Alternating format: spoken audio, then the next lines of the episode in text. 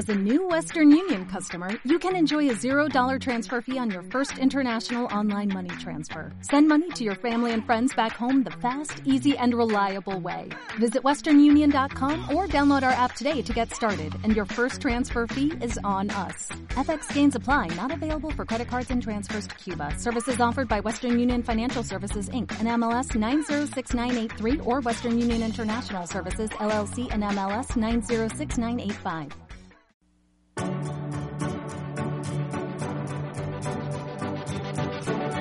Sean todos bienvenidos. Esto es A Misericordiar se dijo, un programa abierto al sentido humano.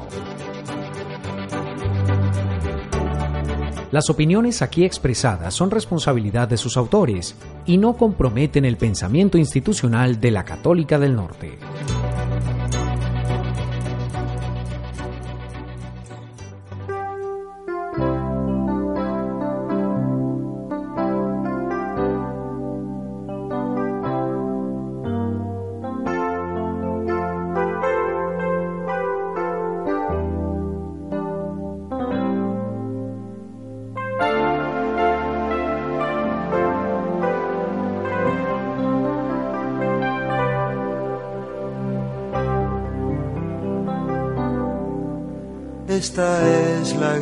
Y es la del amor.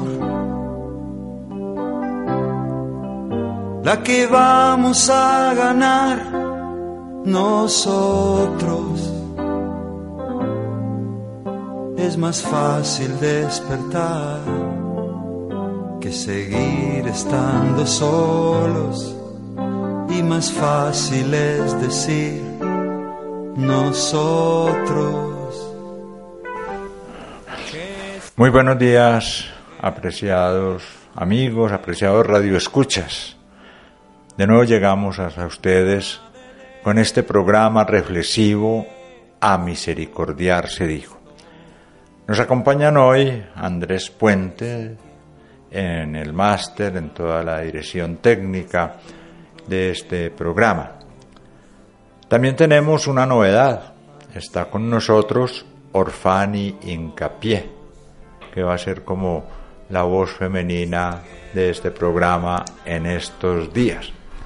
Ella es licenciada en Educación y Ciencias Religiosas.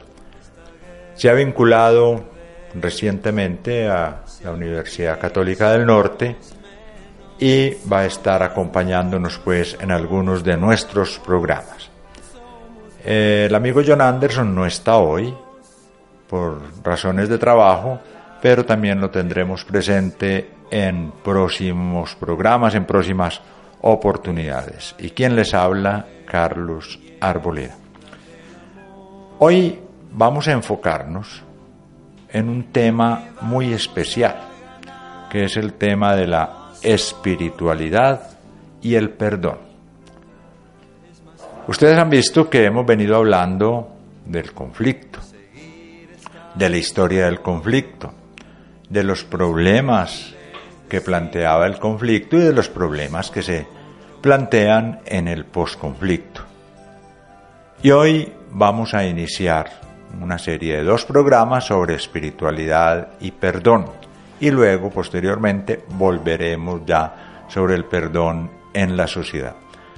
Este tema es bastante importante para todos nosotros, porque todos nosotros o somos creyentes o tenemos una actitud positiva hacia la trascendencia. Y es necesario pensar cuál es el aporte que podemos dar desde nuestra posición espiritual a la consecución, al logro y al afianzamiento de la paz. Porque bien sabemos que más allá de los tratados, más allá de la firma de acuerdos, más allá de todos los proyectos de corte social, económico y político que se hagan, a la base de todo debe estar el perdón para que sea una paz verdadera y no una paz simplemente legal. Vamos a darle entonces la palabra a Orfani para que nos diga más o menos de qué se trata esta relación entre espiritualidad y perdón. Gracias, Padre Carlos. Muy buenos días. Buenos días, Andrés. Qué bueno estar con ustedes en esta mañana acá compartiendo eh, parte de la riqueza que tenemos en la iglesia, que es la espiritualidad. Y hablar hoy de la espiritualidad y del perdón.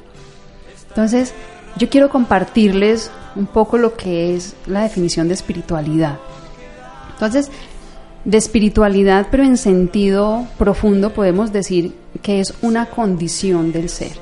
Es una condición profunda de la persona y esta se refiere a una condición, perdón, a una disposición moral, ¿cierto?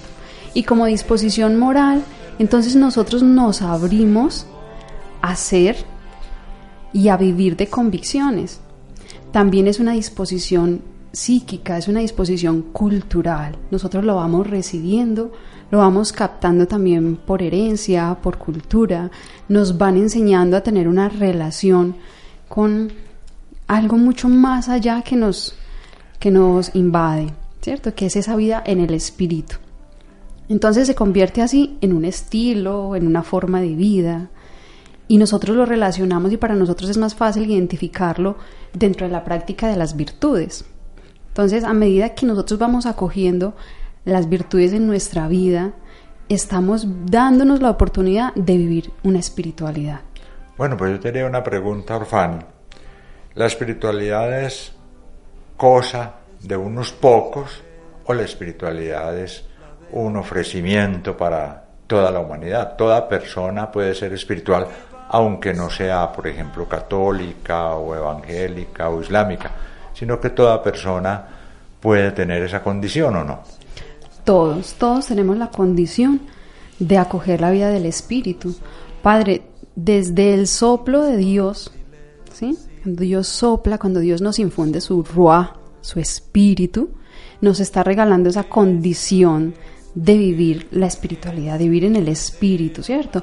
Porque vivir en el espíritu es vivir esa condición, pero ya la espiritualidad es cuando yo acojo como todos esos elementos que me permiten también unirme a otro grupo de personas que también la vivimos. Entonces podemos hablar de una espiritualidad general. En este caso, pues la espiritualidad de nuestra iglesia, ¿cierto? Que la vivir eh, de acuerdo a ese soplo, a ese aliento de vida que Dios Padre Creador nos ha regalado. Entonces esa apertura y esa totalidad al don de Dios nos lleva a vivir a nosotros sí, el, el deseo. Y resulta que dentro de nosotros siempre está el querer desear. Nosotros deseamos muchas cosas. De hecho, casi siempre deseamos es lo material, ¿cierto? Tenemos y queremos seguir deseando más. Pero ese deseo va mucho más allá porque es el querer llenarnos de algo que le dé sentido, de algo que le dé fuerza a nuestra vida. Nosotros necesitamos llenar el corazón, Padre Carlos, definitivamente. Los seres humanos queremos saciarnos y a veces ese deseo para nosotros es incomprensible, se convierte en una búsqueda, pero en el fondo es el deseo humano que Dios ha impregnado en nosotros y ese es el deseo existencial. Podríamos decir que los hombres, los seres humanos, somos seres que deseamos. Eso está como en nuestra naturaleza. Desear. Desear cosas o desear la felicidad o desear un bien cultural o un bien económico. Es decir, el deseo hace parte de nuestro ser humano. Sí, padre. Y por ejemplo, dentro de la espiritualidad, nuestros grandes maestros de espiritualidad y entre ellos tenemos a una Santa Teresa de Jesús, un San Juan de la Cruz, ¿sí? y así otros muchos santos. Yo pues me refiero a estos dos porque conozco un poco y, y, el regalo que le han hecho también a la iglesia de plantear una espiritualidad desde lo humano, ¿sí? una espiritualidad comprendida y entendida como entre más humano, y más humana es la persona, más divina, ¿cierto? Más conexión tiene con el trascendente. Igual, entre más conexión yo tengo con Dios, más humano tengo que ser y más humano me tengo que manifestar. Entonces, esa espiritualidad vinculada al deseo nos va lanzando a nosotros a ir descubriendo y a preguntarnos cuál es esa como esa búsqueda profunda que yo hago y esa búsqueda profunda que yo hago la hago en torno a que a la felicidad. O sea esa búsqueda ese deseo de absoluto es el deseo de lograr la felicidad. Bueno pero a veces ocurre que nosotros puede que confundamos la felicidad con cualquier cosa. Es decir, yo puedo decir, soy feliz si tengo miles de millones de pesos. O yo soy feliz si tengo una mujer hermosa a quien amar. Eh, ¿Cómo distinguir cuál sería como esa verdadera felicidad de que habla la espiritualidad? Padre, mire, esa felicidad de la que habla la espiritualidad está remitida también como al, al gozo sereno, al gozo tranquilo, ¿cierto? Y no es una felicidad pasajera, porque yo tengo, consigo lo material, pero no lo voy a tener. El día de mañana no lo voy a tener, o se me acaba, o me lo gasto, o me lo quitan, o incluso si hago de una persona también mi felicidad, esa persona puede partir, no va a estar conmigo toda la vida, ¿cierto? Entonces ya entramos al plano eh, existencial y más profundo cuando yo voy identificando mi deseo, cuando yo logro identificar esos deseos profundos y los logro conectar con la existencia y con lo que Dios quiere para mí, entonces yo ya me doy cuenta que esa felicidad está dentro de mí y depende de mí y no depende del exterior. Entonces los demás dicen, no, pero sí se necesita la platica, ¿cierto? Para uno estar bien. sí se necesitan de los otros. Y es verdad, pero yo no puedo hacer depender mi felicidad, ¿sí? Lo que yo soy de los demás. Pero entonces puede ser también una cuestión de grados. Hay un, objeto del deseo que está más arriba, que en este caso de la espiritualidad sería la trascendencia, Dios, etc. Y luego hay otros objetos de deseo que están más abajo y que tienen sentido si yo los conecto con ese objeto de deseo superior, Dios. ¿Será así? Total, total, Padre, porque es desde Dios, como decía hace, hace un momento, Dios me infunde, Dios ya trajo conmigo en el momento de, mi ser, de mi concepción, me infundió ese espíritu, entonces me da de su esencia y cada vez que yo me remito a descubrir cuál es esa esencia profunda en mí, entonces es donde yo soy capaz de acoger lo demás, ¿cierto? Pero solo desde lo profundo, solo desde descubrir que lo esencial en mí es ese otro con mayúscula, ¿cierto? Ese Dios, porque la trascendencia está en mí. Qué importante, Padre Carlos, es descubrir la trascendencia dentro de nosotros.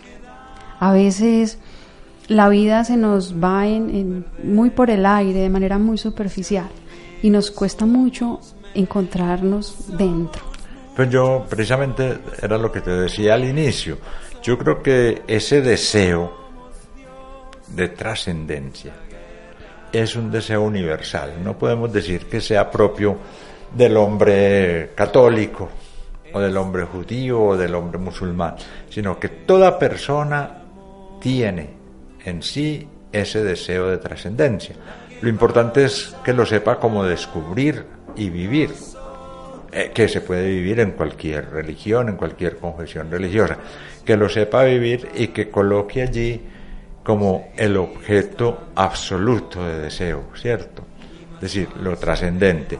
Y ya lo demás adquiere sentido con relación a ese deseo absoluto. Sí, entonces aquí ya daríamos el paso de definir la espiritualidad, ¿cierto? Profunda en nosotros, a hablar cómo vincular entonces esta espiritualidad con el perdón, ¿cierto? A ver, pero un momentico, antes de, de ir allá, yo preguntaría, bueno, ¿es necesario ser espiritual para perdonar o si yo no tengo ninguna fe, ninguna, no pertenezco a ninguna religión, no, soy completamente indiferente en materia religiosa, podría perdonar. Padre, la espiritualidad es una gran ayuda, definitivamente, ¿cierto? Y es, y es un regalo, el perdón es un regalo. pero a ver, pero sería muy grave, por ejemplo, que nosotros dijéramos de pronto, el que no es espiritual no puede perdonar. ¿O, qué? Padre. Pues complicada la cosa. Pero estamos diciendo que la espiritualidad nos compete a todos, ¿cierto? Sí, sí. Y que forma parte de todos y que todo ser humano, aunque sea creyente o no lo sea, aunque que tenga una religión o no la tenga, está en su esencia, ¿cierto? Y las personas lo buscamos por distintos medios. Entonces, al buscarla por distintos medios, ya, ya forma nosotros, ¿sí? Hay, hay una condición de espiritual.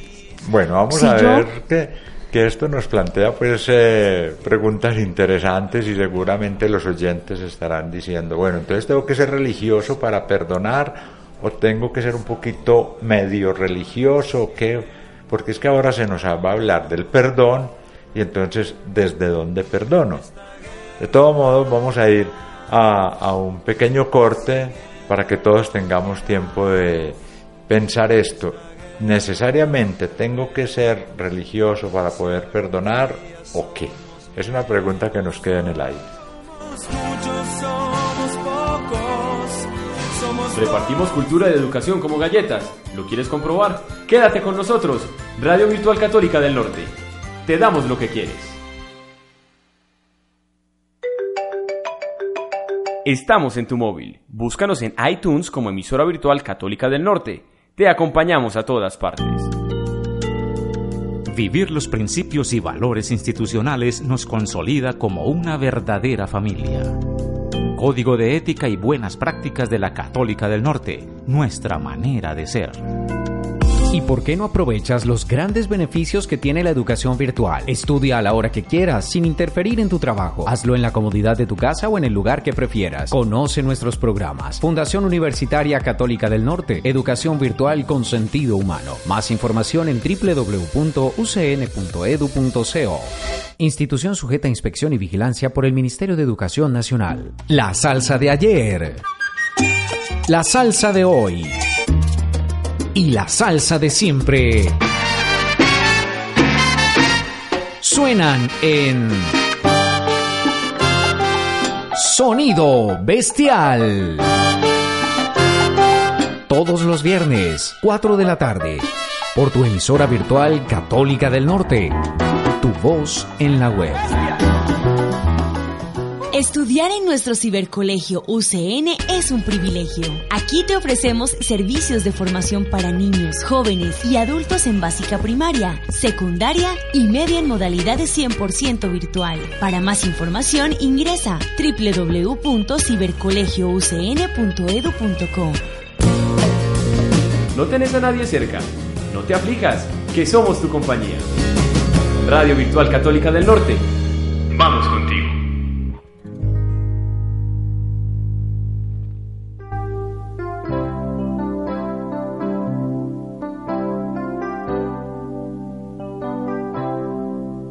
Bueno, estábamos hablando de la relación entre espiritualidad y perdón, pero nos planteamos esa pregunta. ¿Todo hombre, toda persona tiene que ser espiritual para poder perdonar, sí o no? Miremos que tal vez antes de hablar del perdón, tendremos que hablar del amor. Yo puedo perdonar si tengo amor, porque el perdón viene a ser una de las formas de expresar el amor. O sea, el llamamiento fundamental a todo ser humano es el llamamiento al amor. Y el amor es el que da esa fuerza, ¿o no crees así, Orfania? A ver. Padre, todos tenemos una, una sed, un deseo de amor, una necesidad de, de amar, de sentirlo, porque es que nos da la felicidad. Usted se siente enamorado y usted salta de alegría y usted brilla, o, o incluso si usted recibe un abrazo, una caricia, eso para usted no es indiferente. Entonces los seres humanos tenemos esa necesidad, la necesidad de, de amar y de sentirnos amados. Bueno, pero entonces, si yo estoy enamorado, soy capaz también de perdonar, ¿o no? Es no lo que sucede, por ejemplo, una pareja de novios. Sí, Sí. Exactamente. son capaces de, de perdonarse. Entonces, Incluso, padre, y en la pareja de novios, pero a mí me parece mucho más, más difícil, pero más heroico y más bonito cuando en una pareja, ¿sí? en un matrimonio, ya en, el- en ese compromiso, empieza a, a jugar esa parte del amor aterrizado, ¿cierto? De un amor que es capaz de comprender, que es capaz de aceptar, que es capaz de ir mucho más allá, porque ya ahí incluye el sacrificio, ¿cierto? Ya ahí no se piensa en solo, se piensa en el otro, se, piensa en unos hijos. Entonces, ¿cómo esa institución del amor o sea, amplía, amplía lo que es el amor en relaciones. Bueno, porque vos ahora nos has ampliado ya esto. El amor no es simplemente decir yo te quiero mucho, o enviar una rosa o una tarjetica o un regalo. El amor tiene que ser aterrizado y el amor aterrizado es el que ya acepta al otro como es, con sus cosas buenas, con sus cosas malas, etcétera, y es capaz entonces del sacrificio, hacer el sacrificio por el otro. Y esto nos va conectando entonces con lo del perdón, porque el amor, y hablamos del caso colombiano en este momento en que se habla de un posible posconflicto, de una firma de unos acuerdos, tiene que ser un amor no en el aire, yo amo a, sino yo soy capaz de sacrificar algo de lo mío por amor a todas estas personas y por eso soy capaz de perdonar. ¿Será así la lógica? Sí, padre. O sea, la lógica es que o se la mueve el, el amor no se la mueve la fuerza ¿sí? de, de, algo más, más grande para coger el perdón, o usted no, usted no lo mueve nada, ¿cierto? Usted puede cerrar el corazón y es una decisión también, padre, que yo, yo eso lo decido, yo decido si abro el corazón o yo decido si cierro el corazón, el corazón ¿sí? Porque a la hora de, de mirar el error, la maldad del otro, lo que el otro va realizando con lo que yo no estoy de acuerdo o que yo inicialmente en mi cabeza tengo, no es posible, pero ¿cómo lo hizo? Pero eso no se puede ni perdonar, eso solo lo perdona Dios, que son afirmaciones que nosotros hacemos. Entonces ahí es donde uno dice, o aquí nos ayudamos de una gran fuerza o acogemos la, fuerza del amor, o, o no somos capaces, porque es que uno no es capaz. Ah, bueno, pero entonces grave esto para, para el próximo plebiscito. Los que piensen que se va a lograr la paz, tienen que pensar entonces primero si son capaces, o si somos pues capaces, de tener ese amor sacrificado para aceptar, para incluir y lógicamente para perdonar. ¿Será así? Padre, necesitamos tomar una decisión y la decisión más allá de escribir en un tarjetón, sí, no, está la decisión de mi corazón, de mi vida, sobre el, perdón. O sea, es una decisión interior que va mucho más allá, incluso más allá de la razón, Padre. Porque aunque, aunque podamos racionalizar eh, la situación que estamos viviendo, sí, podamos tener muchas opiniones, unas a favor, otras en contra, eso nos tiene que llevar a nosotros internamente a hacernos una reflexión, ¿cierto?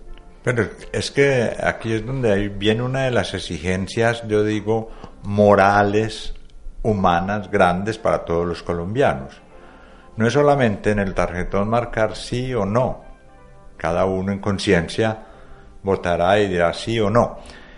Pero lo que sí tenemos que tener todos es esa actitud fundamental humana, muy espiritual, de decir, yo soy capaz de amar. Y yo soy capaz de amar a toda esta gente, no por una ley, por una norma, por un plebiscito, no. Yo soy capaz de amar a esta gente porque ellos para mí son importantes. Yo de alguna manera los quiero, yo los amo. Y como yo los amo, yo soy también capaz de perdonar las cosas horribles y, que espantosas que han sucedido en Colombia. Yo soy capaz de perdonar eso porque yo amo a esas personas y creo que tienen la posibilidad de cambiar, de cambiar al ser perdonados. ¿Será así?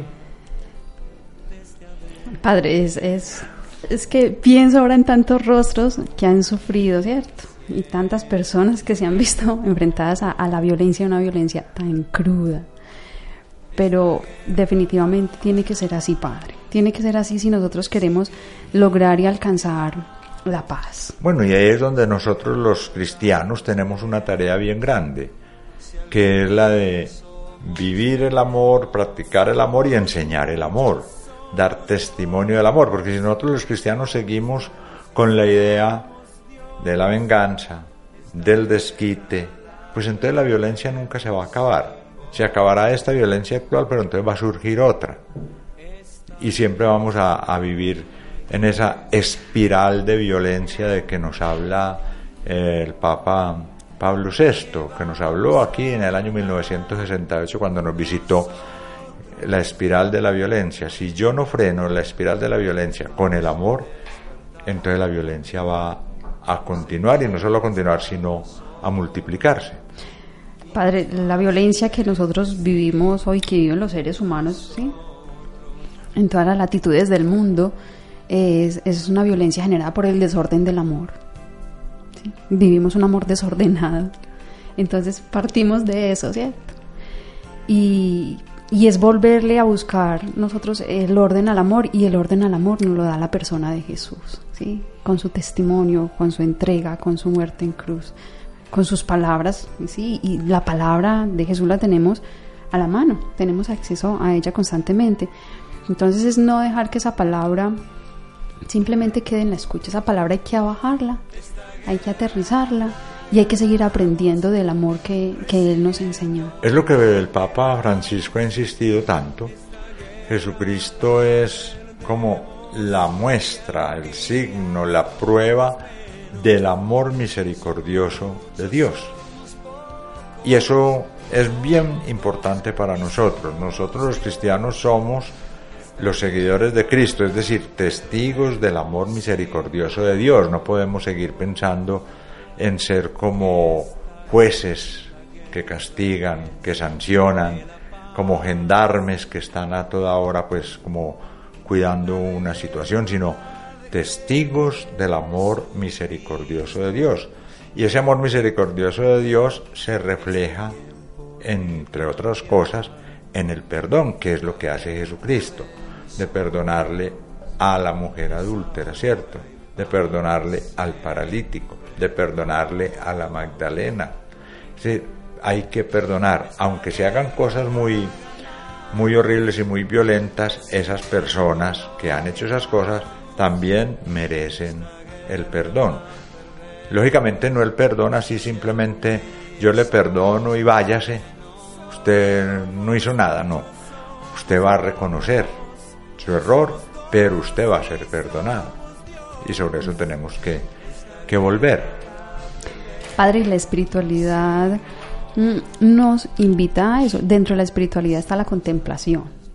Y la contemplación es yo quedarme detenida, mirando, observando. En este caso, por ejemplo, los textos de los cuales acabas de hablar, las imágenes de las cuales acabas de hablar, ¿cierto? De un Jesús que perdona con rostros concretos a la pecadora y, así. Entonces, si yo en este momento de mi vida me doy e, el tiempo, saco mi rato, ¿cierto? Para contemplar esos cuadros en los que Jesús me muestra el perdón, algo se me va pegando, ¿no? Dicen que el que entra en la miel anda, algo se le pega. Entonces, si nosotros vamos buscando y nos vamos regalando eh, espacios de los cuales podamos alimentar incluso esa incapacidad o esa dificultad, más que incapacidad, esa dificultad que tenemos para, para generar perdón o para generar, eh, eh, acoger el amor, es, es una posibilidad que nos podemos dar, ¿cierto? bueno, pero has dicho una cosa bien interesante y es contemplar el rostro. Sí. Nosotros no podemos hacer el perdón tampoco en el aire, sino se perdona a personas concretas. Y entonces cuando uno ve a esa persona y trata de comprenderla en su situación, en su contexto, puede entender mejor por qué esa persona obró así y puede uno más fácil perdonar. Uno no puede decir simplemente yo les perdono a los violentos, sino que se va a perdonar a cada una de estas personas. Bueno, vamos eh, terminando por ahora esta reflexión que vamos a continuar en el próximo programa, que me parece que está siendo de mucha utilidad para todos nosotros porque nos hace pensar cuál es ¿Cuál va a ser nuestro testimonio de perdón en una época de construcción de la paz?